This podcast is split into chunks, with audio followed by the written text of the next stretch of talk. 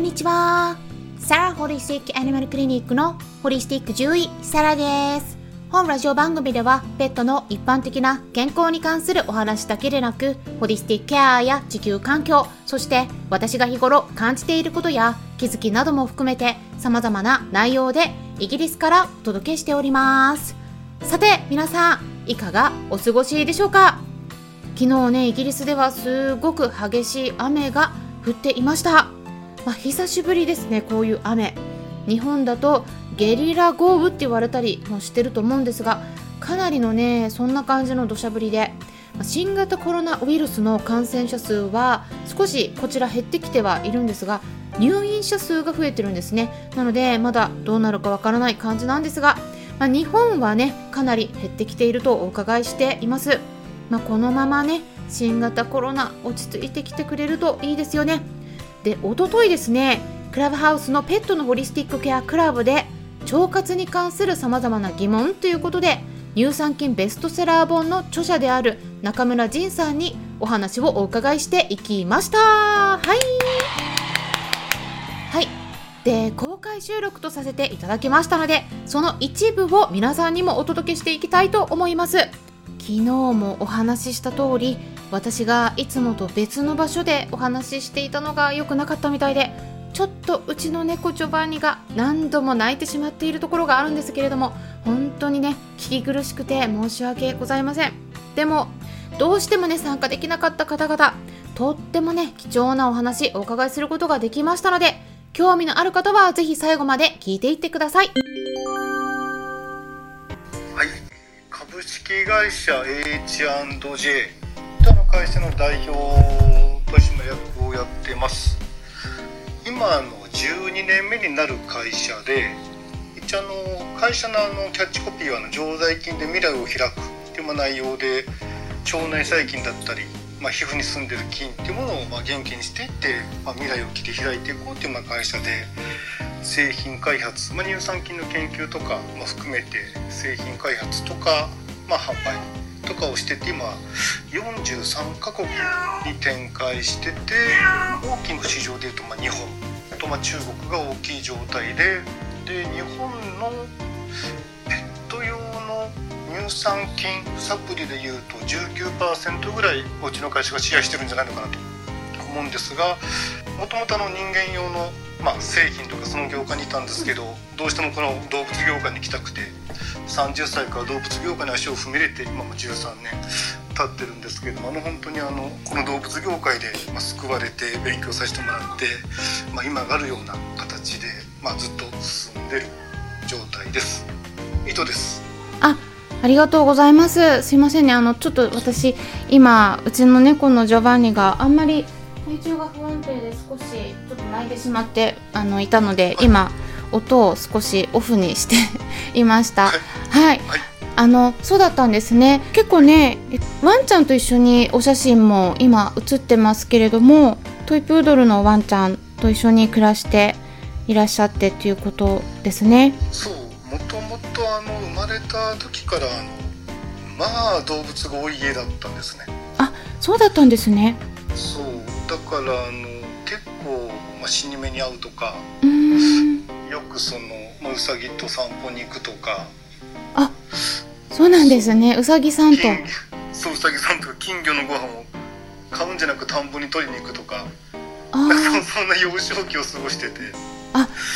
うんうん。そう。ペット好きっていう感覚も生まれた時からない感じですね。なんかもうずっといる感じですあ、いるのが逆に当たり前という感じ。そうだから特別感もない感じですね。あそうなんですね。今はちなみにどんな動物と一緒に？今トイプードルだけです。あそうなんですね。まあもちろんね開発されてるそのジンというね乳酸菌サプリの方も与えていらっしゃるんじゃないかなと思うんですけれどもやっぱりお腹の調子はいいですかね。そうすると。そうですね。たまにやっぱりその寒暖差とかあったら、まあ、緩むことはありますけど基本的にやっぱ健康体と思いますね。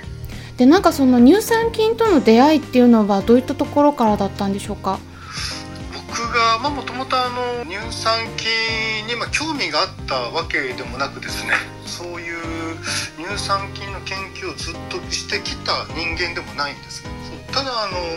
まあ、縁あって、まあ、乳酸菌のメーカーに、まあ、今、まあ、とてもまあ有名な会社なんですけど、うん、その乳酸菌メーカーで、まあ、仕事をさせてもらうことになってそれが23歳ぐらいの時なんですけどその時にまああのその業界に、まあ、入った理由ってまあいくつかあるんですけどその一つが僕広島県なんですけど島根県の方にあのドライブしてた時に牛を放牧してる山があったんですね。その放牧してるその牛を見た時に、まあ、めちゃくちゃ目が生き生きしてるんですよ。ああいやそれありますね。うんうん。そう全然牛舎にいるその廿日市っていうところのその牛舎にいる牛とも全然違う、うんうん、で体も引き締まってるし。で車を止めて、まあ、眺めてたんですよ。その時にあのふとあの草ばっかり食べてるのにあれだけ筋肉隆々じゃないですか。僕が草を食べたらガリガリなのになと思いながら。ああ なんかそこら辺からあの腸内細菌っていうところに、まあ、興味は持ってる流れでの、まあ、乳酸菌の会社に入っていったっていうところでのめり込んでいった形ですね。そうだったんですねそう疑問でしたね。それからあのパンダのこととかコアラのこととか調べたら、ね、あのコアラのあのユーカリも毒がいっぱいですけどコアラはその毒を分解する抗酸持ってなくてコアラの腸に住んでる乳酸菌がその、まあ、毒を分解する。それをするために1日の3分の2は眠ってるとコアラは。なんかそれがもう面白くて面白くてなんかそのなんかシロアリにしても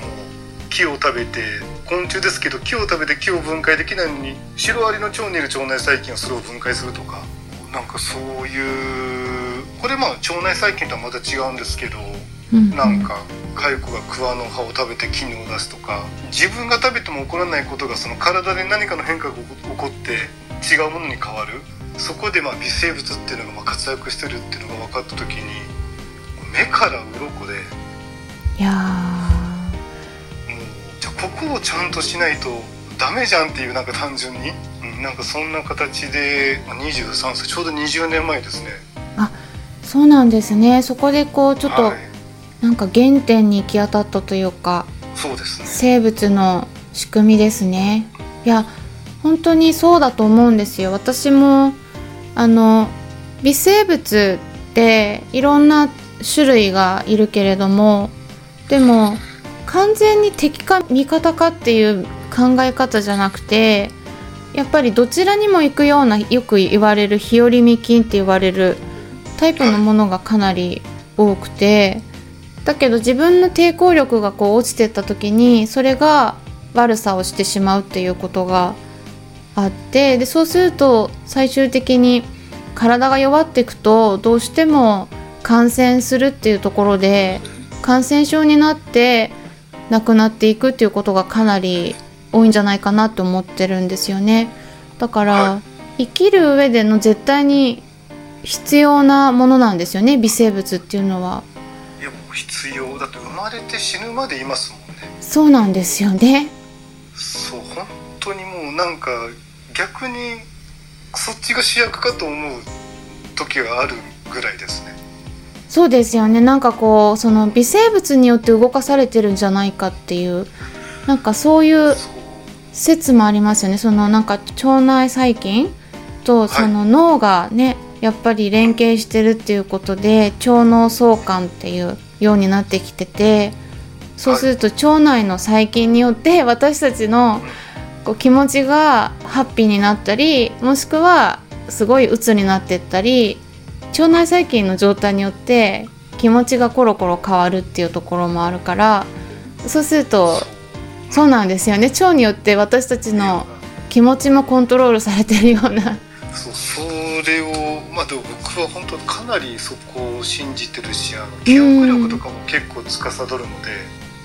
うん、なので本当にあのストレスからもいろんなところまでなんか腸内環境が良ければなんか本当いろんなことがうまくいくんじゃないのかなって思ってますね。あのジンさんの方で作られてる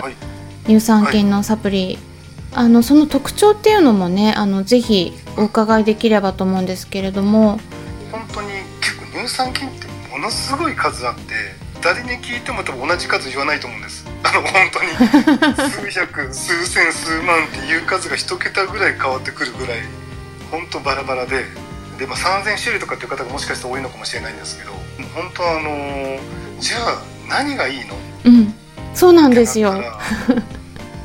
一つなんです。一つ。このポイントだけなんですね乳酸菌って。もうちいちゃいかどうかなんです。あーサイズですか。もうすごいもうシンプルに言うと今はサイズですね。あー。10年経ったら硬さまで出てるかもしれないですけど多分この硬さを語る多分研究者は多分、まあ、10人もいないと思うんですけど日本にでもその今は、うん、この小ささ勝負で多分戦ってる方が多いと思います